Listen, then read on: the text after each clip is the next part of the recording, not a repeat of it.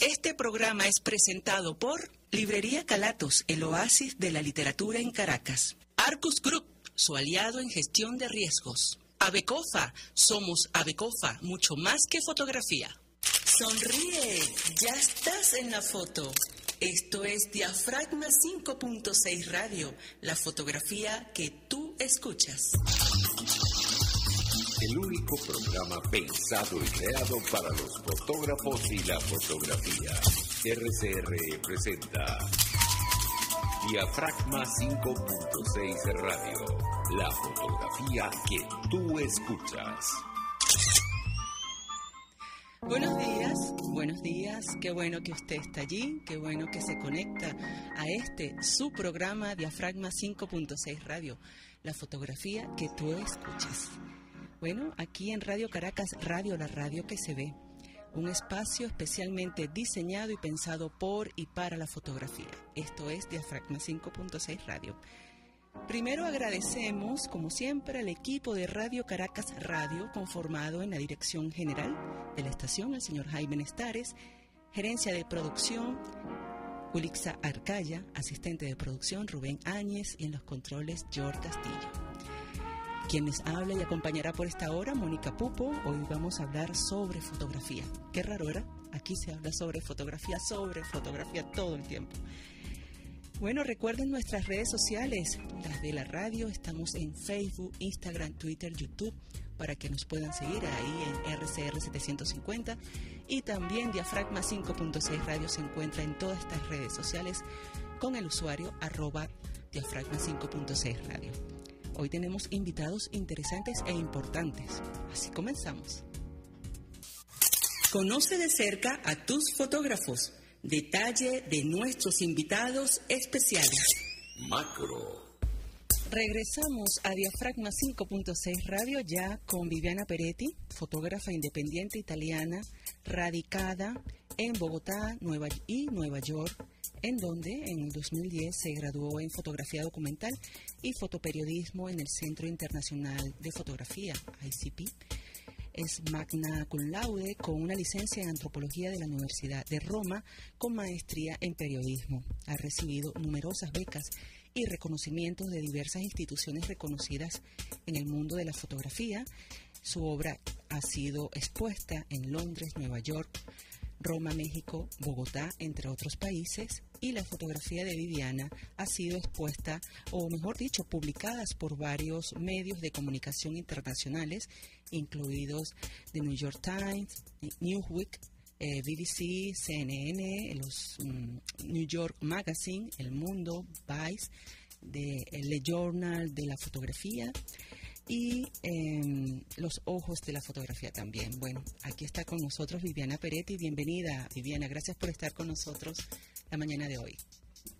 Gracias, Mónica. Gracias a ustedes eh, por la invitación y, y, nada, pues gracias también. Un saludo a la audiencia.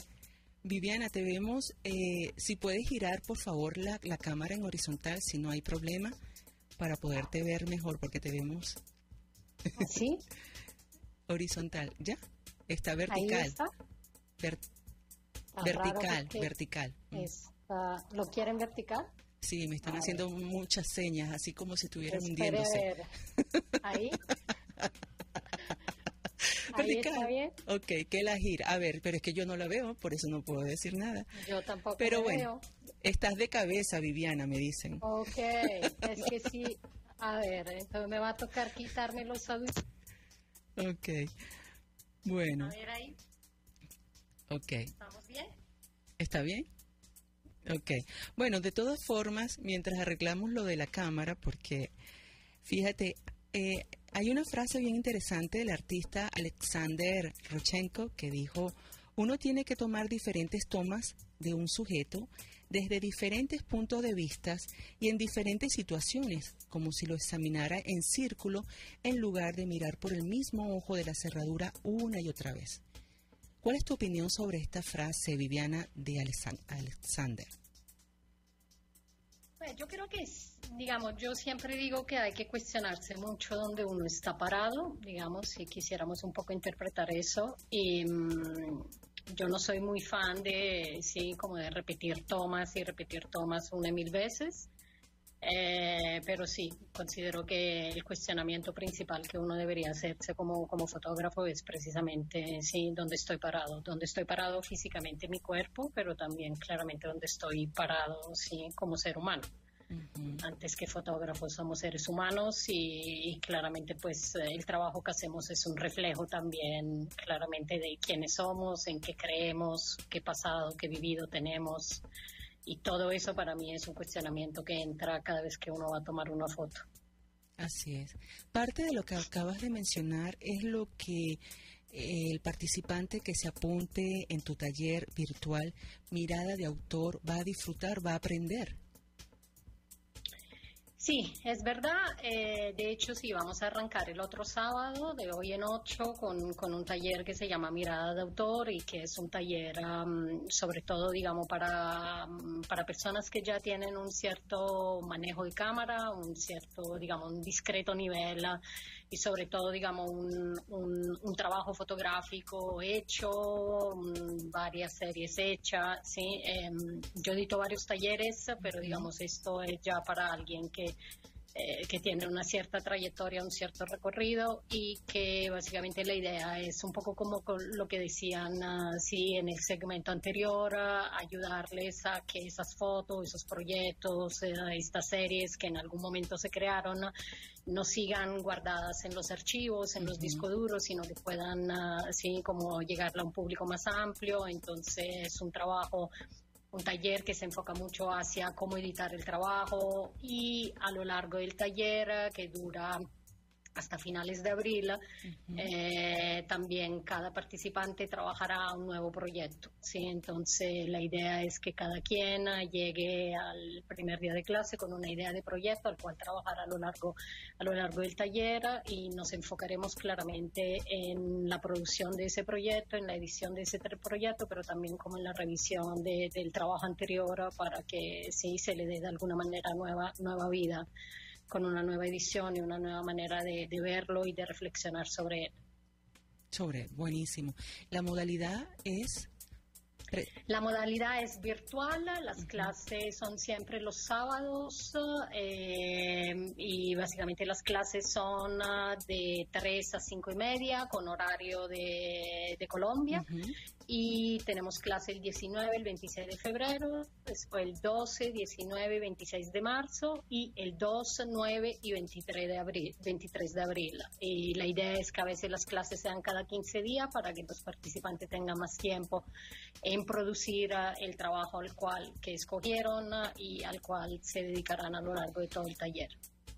Bueno, están todos invitados al taller de Viviana y yo como alumna me, voy a poner este título, Viviana, que fui tuya, digo que tienen que tomar este taller virtual porque es sumamente interesante y además la manera de, de, enseñar que tiene Viviana toca la fibra y, y, provoca seguir practicando la fotografía para aquellos también que han dejado sus eh, fotografías en los archivos y, retomar, continuar eh, esta bella labor. Bueno, ahora me gustaría, Viviana, conversar contigo eh, sobre una serie fotográfica que también tuve el gusto de, ver, es tuya, ¿no? De, de, New York Prize. Es bien interesante y quería preguntarte en qué momento de tu vida lo inicias y por qué. Sí, digamos que esa serie de esto, de Nueva York Reza, eh, la empecé en el 2010. Yo me gradué eh, en ICP, como tú contabas, en el 2010 y tan pronto terminé, terminé la escuela, empecé como a trabajar en esta serie donde fotografé 14 comunidades religiosas ah, en Nueva York, en diferentes barrios de, Nueva York, y las comunidades fueron fotografiadas durante los rituales, ah, sus rituales religiosos. Em, la idea nace un poco como para responder a a esos lugares comunes que hay sobre Nueva York. Nueva York nos las venden siempre como esta ciudad así cosmopolita, multicultural, multiétnica, eh, donde hay grandes mezclas. Indudablemente sí las hay, pero también pues yo lo que encontré es más que todo como una ciudad muy fragmentada, una ciudad llena de de lo que yo llamo guetos eh, y que son guetos culturales, lingüísticos, pero sobre todo religiosos. Claramente cada comunidad que si migra a Nueva York, que se instala en Nueva York, llega con todo su bagaje eh, esto, lingüístico, gastronómico, cultural y claramente religioso. Y a menudo son comunidades que no dialogan ah, con, sí, con el resto de la ciudad, como puede pasar, por ejemplo, con los judíos ultraortodoxos que viven en Williamsburg.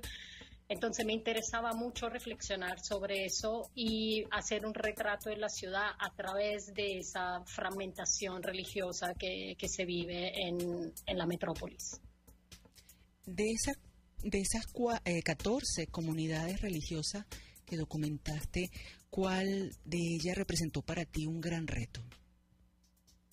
Creo que sí, sin lugar a dudas, los judíos ultraortodoxos eh, que viven en Brooklyn, sí, en este, pues en Williamsburg, em, este barrio de, Brooklyn, ellos son una comunidad, digamos, que fue fundada por uh, sobrevivientes del Holocausto y también, digamos, por, por los herederos de de los sobrevivientes. Es una comunidad muy, muy cerrada, muy mm, impermeable al resto de la ciudad, em, una comunidad que no está interesada en absoluto en establecer algún tipo de diálogo, comunicación, conversación con, eh, con el resto de la ciudad. Em, tienen unas estructuras, digamos, muy eh, muy particulares, en el sentido que, por ejemplo, los, las bodas son arregladas por las familias, eh, las parejas se casan muy, muy jóvenes ah, y tienen muchísimos hijos.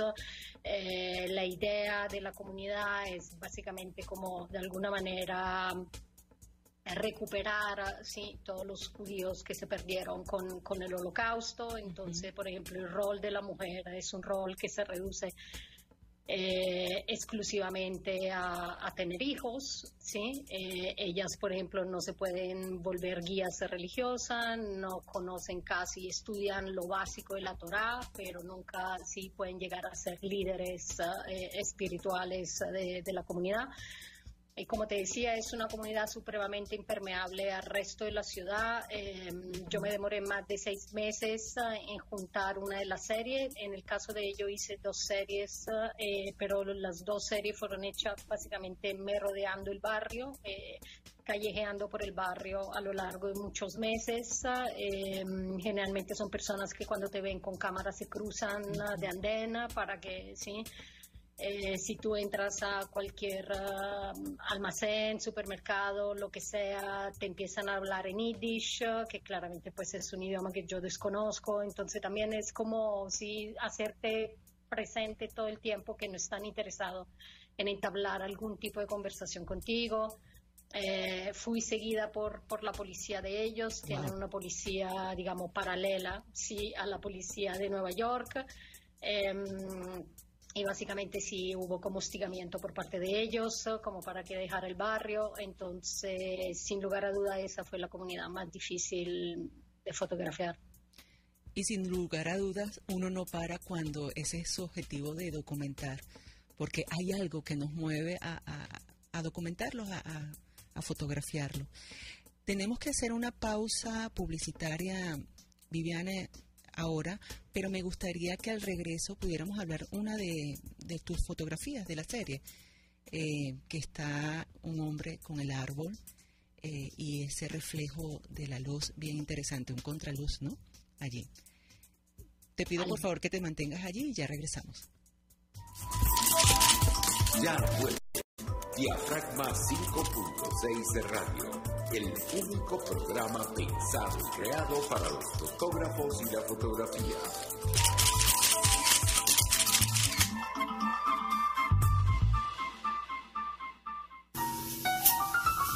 Librería Calatos, el oasis de la literatura en Caracas. El lugar ideal para encontrar la más amplia variedad de libros, disfrutar de la lectura y un delicioso café. Mmm.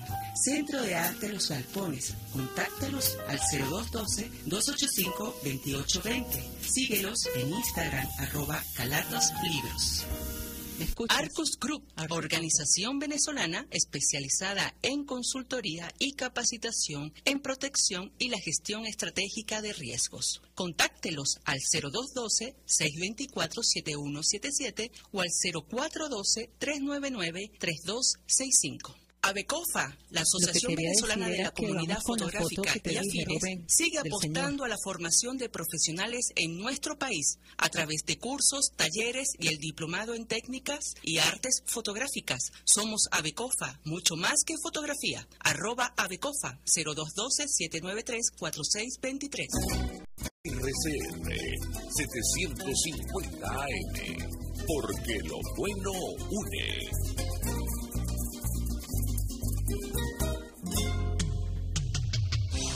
Antes de empezar el día, entérese de lo que acontece en el país junto a Pedro García Otero en Titulares de la Mañana. De lunes a viernes a las 6 y 30 de la mañana. Acompáñelo y empiece su día bien informado. Titulares de la Mañana con Pedro García Otero. Solo por RCR 750 AM. Porque lo bueno une. Estás escuchando Diafragma 5.6 de radio. La fotografía que tú escuchas. Continuamos con Diafragma 5.6 Radio, la fotografía que tú escuchas. Estamos en conexión con Viviana Peretti, fotógrafa independiente, antropóloga, y estamos conversando sobre su serie fotográfica New York Prize. Quedamos en eh, conocer la historia detrás de esta imagen. Háblanos un poquito sobre ella, Viviana, por favor. Sí, ese es, de hecho, ese es Williamsburg, precisamente en Brooklyn, y el señor que va pasando mm, en, el, en la tormenta de nieve es uh, precisamente un miembro de la comunidad cívica de los judíos ultraortodoxos y ese día era diciembre y cayó una nevada impresionante y yo estaba así como pues eh, me rodeando por el barrio y me acuerdo solo que sí, me tocó sentarme, sentarme en el piso eh, porque el viento era durísimo y, básicamente esperar. ¿sí? Yo vi el contraluz, vi la nieve y ese efecto increíble que estaba haciendo la luz. Em, y básicamente esperé que alguien pasara, sí, que alguien pasara, que alguien me ayudara, sí, como de alguna manera a, tener la foto que, había previsualizado y que, que necesitaba, pues claramente que, que alguien de la comunidad pasara por ahí. Entonces eso es lo que hay detrás, detrás de esa foto. Y lo importante que, que es esperar, ¿no? El momento para poder captar lo que uno está buscando.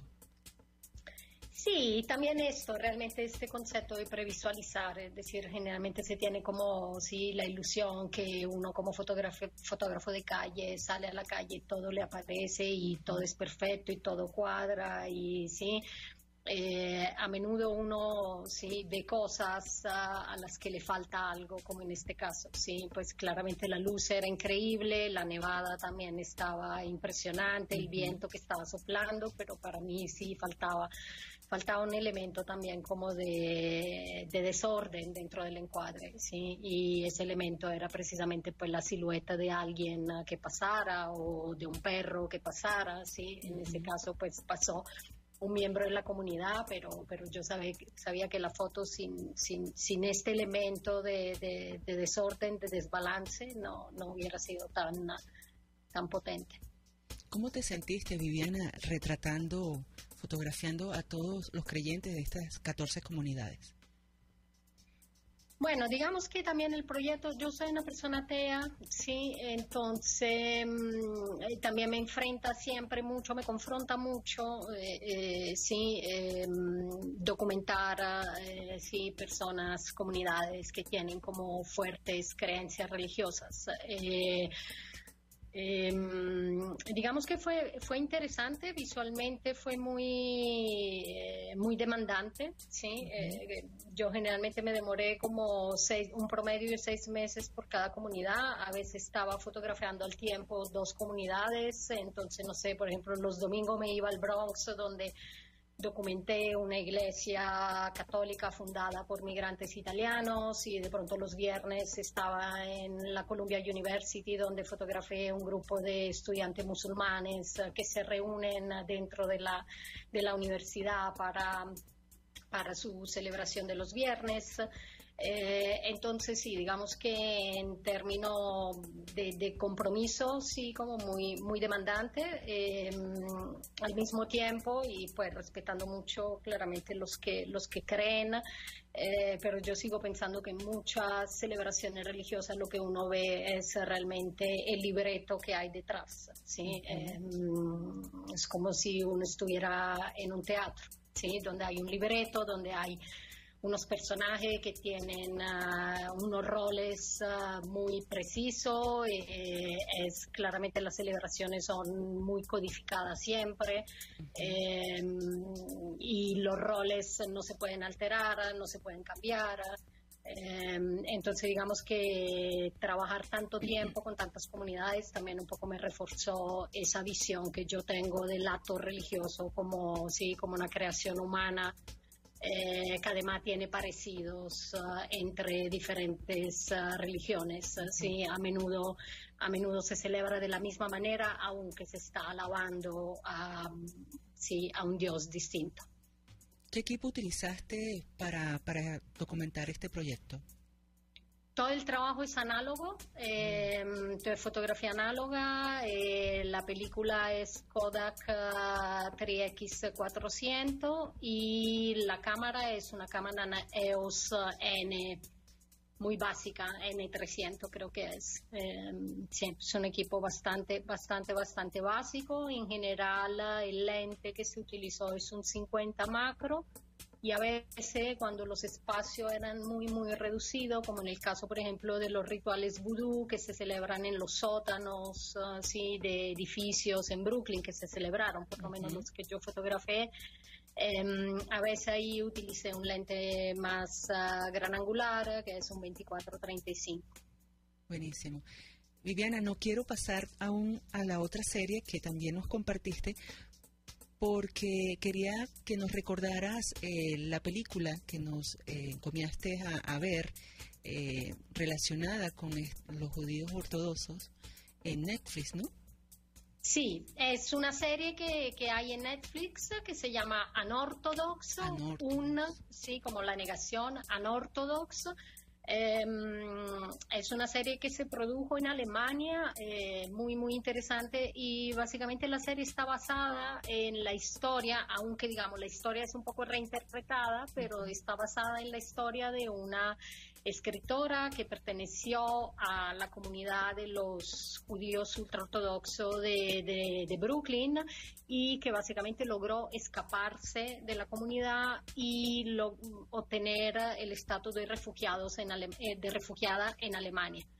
Entonces hay esta serie, me parece que son cuatro capítulos, capítulos súper interesantes y después hay también un detrás de cámara que le aconsejo realmente que sí merece mucho la pena verlo para entender un poco más cómo se pudo grabar todo eso. Eh, de hecho, básicamente la producción recreó eh, parte del barrio de Williamsburg en Alemania y se fueron a Williamsburg solo a, digamos, tomar fotos uh, y tener un poco una idea de cómo era el barrio, pero claramente, como le decía, es una comunidad supremamente cerrada, entonces claramente era impensable eh, la idea de poder grabar en, en, Brooklyn, sino que ellos hicieron varios viajes para entender un poco más, también para entender, por ejemplo, todo el tema de cómo se visten, si tienen un código de ropa muy, muy estricto, ¿sí? Y con decirle un, dato, por ejemplo, Benetton, pues esta marca eh, italiana de ropa,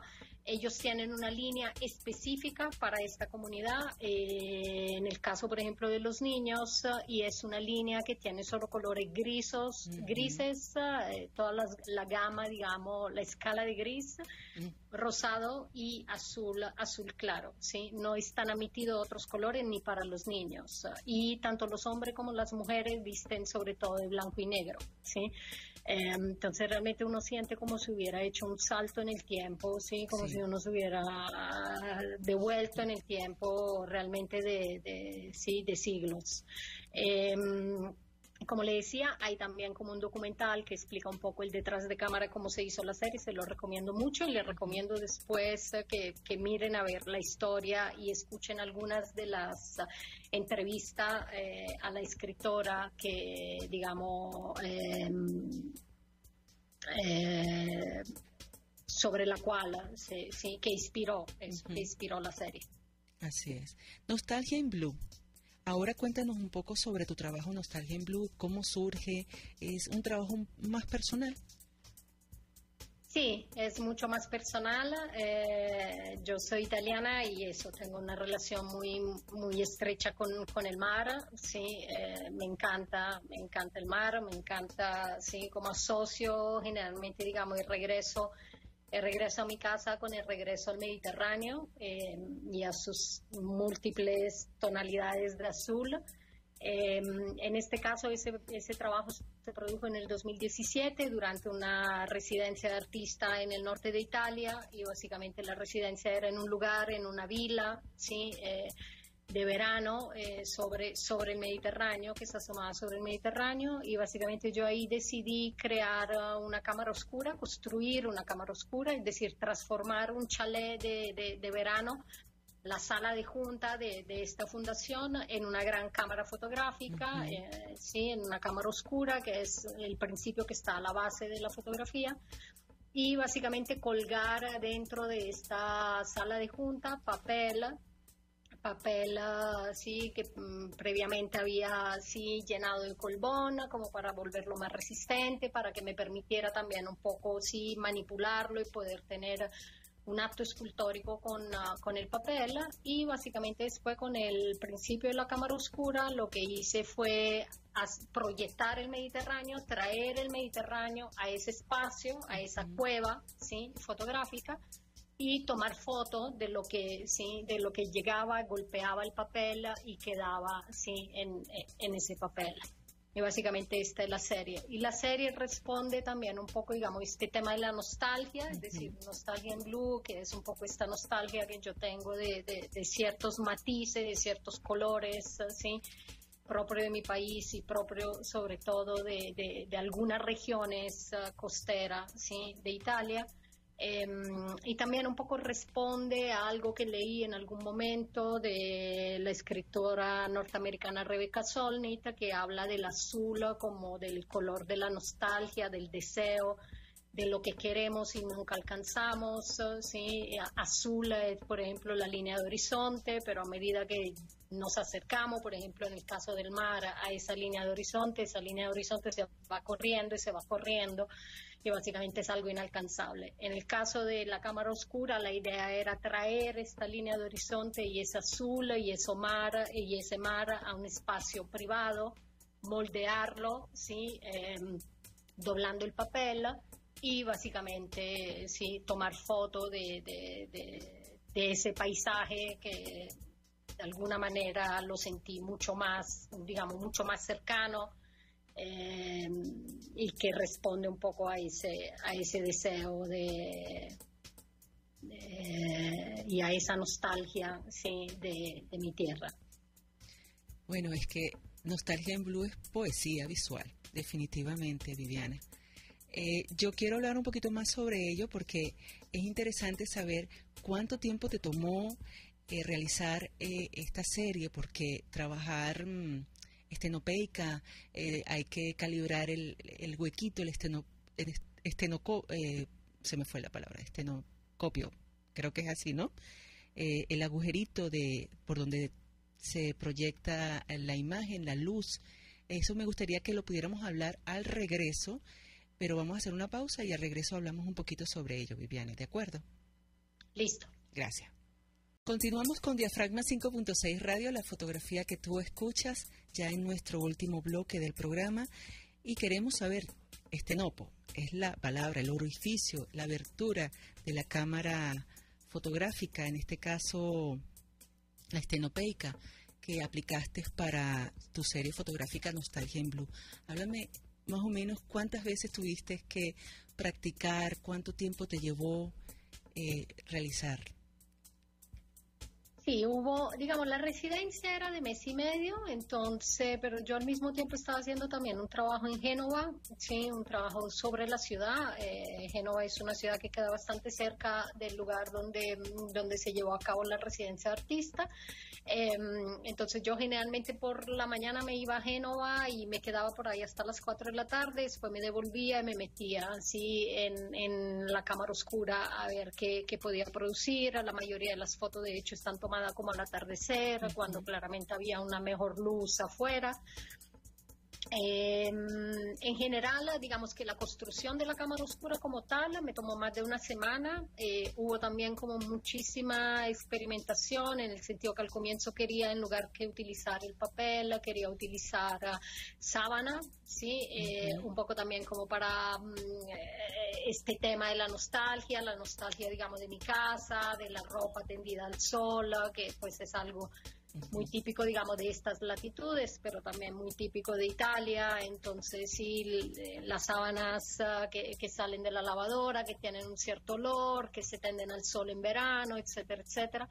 Eh, pero con la sábana no lograba como tener algo que no fuera como una reproducción de lo que había afuera, es decir, la imagen era muy parecida a lo que había afuera, entonces uno sí, y sobre todo no había como esta posibilidad de de doblar, ah, de, tener un poco lo que le decía de este acto escultórico con el papel y de poder moldear ah, ese paisaje y ese azul ah, y poderlo, sí, como realmente intervenir, sino que con la sábana era como un poco la repetición de lo que había afuera. Eh, entonces sí, la construcción de la cámara oscura me tomó más de una semana y después estuve muy, muy metida en la cámara oscura como, como un mes, sí, como tres semanas largas eh, durante las cuales se produjo, eh, digamos, la serie que, vieron.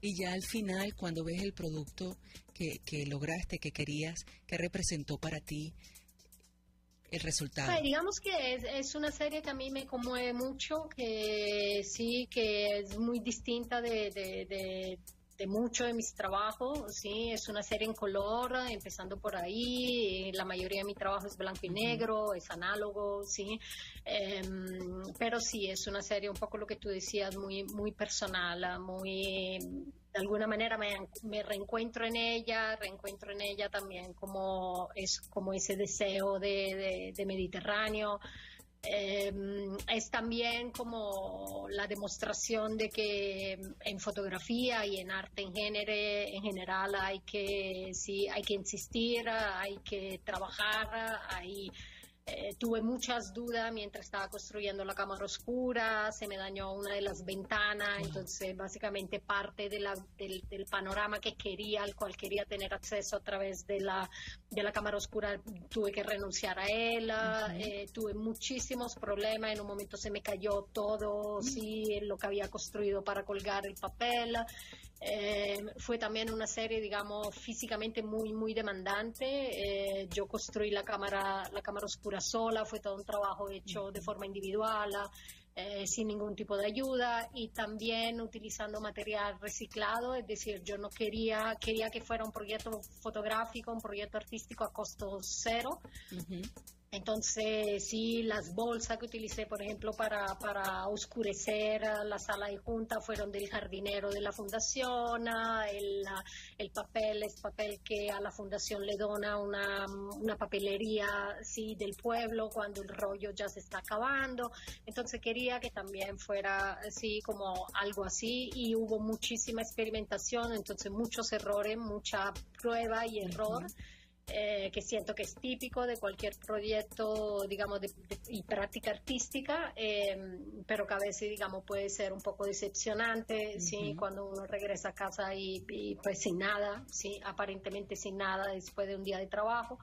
Pero bueno, finalmente cuando, cuando veo el resultado final, uh, sí, eh, me encanta y, considero eso, que fue también como una gran una gran lección de, de, sí, de lo que, que, hay que creer en lo que uno, en las intuiciones que uno tuvo. Yo llevaba mucho tiempo queriendo hacer algo con cámara oscura, mucho tiempo queriendo hacer algo, sí, una reflexión sobre el azul, sobre el mar, sobre el Mediterráneo. Había hecho algo en el sur de Francia dos años antes eh, pero eso sí fue como de alguna manera cerrar un poco el círculo y al mismo tiempo volverlo a abrir en el sentido que pues me gustaría poder extender este trabajo a otros lugares del Mediterráneo.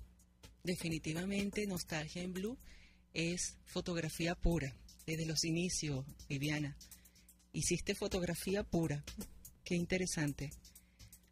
Bueno, fíjate también, eh, bueno, ya estamos terminando, me gustaría que habláramos brevemente sobre el taller Mirada de Autor, que vuelvas a invitar a la audiencia para que pueda participar en tu taller que está próximo a darse, a efectuarse, y bueno, que nos des tus coordenadas para que podamos seguirte en todas las redes sociales y en tu página web. Sí, entonces eh, mis coordenadas, pues en Instagram tengo dos cuentas, una que es Viviana Peretti y la otra que es Viviana Peretti raya abajo analog, sí, analog en inglés, donde hay solo trabajo hecho en análogo. Eh, como decíamos, mi sitio web es vivianaperetti.com y en, en, Instagram me encuentran también información del, del taller que como le decía se abre de hoy en ocho Todavía hay cupos, eh, son los sábados, es virtual eh, la modalidad y la idea es que sí, que primero que todo hagan, por ejemplo, para la primera clase una selección de todos sus trabajos, de lo que han venido haciendo hasta, hasta la fecha para tener una idea de, de, de, dónde arrancamos con cada uno de ustedes y también que piensen en una idea de proyecto a desarrollar a lo largo del taller Em, Mónica estuvo en uno de mis talleres con la Fundación Gabo, entonces creo que, bueno, eh, que le pregunten a ella si tienen dudas sobre si inscribirse o no inscribirse.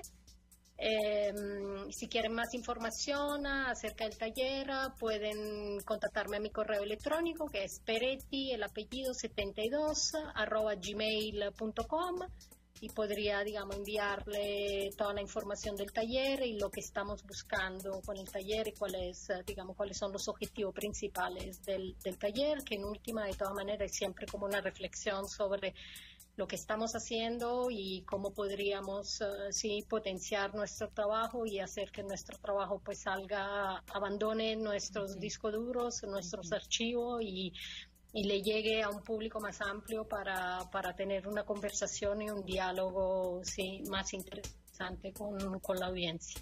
Por favor, inscríbanse. Todo lo que haga Viviana porque es calidad. Y a mí me encantó muchísimo, muchos aprendizajes.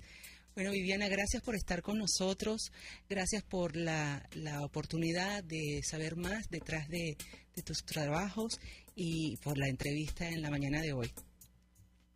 Gracias a ustedes y gracias a la audiencia y bueno, un gran saludo. Un gran abrazo. Bueno, vamos a finalizar con tiempo de exposición. Esto lo dijo en su tiempo de exposición. Frases y comentarios de fotógrafos o artistas reconocidos. Tiempo de exposición. Finalizamos con la frase de Joan Foncuberta. Él dijo, hay imágenes que son puras formas visuales que deben complacer al que mira y otras que, en cambio, cuestionan, aguijonean y hacen que reacciones. Esas son las imágenes que a él les gusta. Bueno, esto ha sido todo por hoy en la edición de hoy de Diafragma 5.6 Radio. Recuerden nuestras redes sociales arroba diafragma 5.6 Radio, la mía arroba mónica.pupo y nos vemos el próximo sábado. Recuerden, fotografíen con la mente y el corazón. Hasta la próxima. Como te haya quedado la foto, desenfocada, movida, borrosa o perfecta, aquí lo importante es que te conectes con el visor de Diafragma 5.6 Radio. La fotografía que tú escuchas.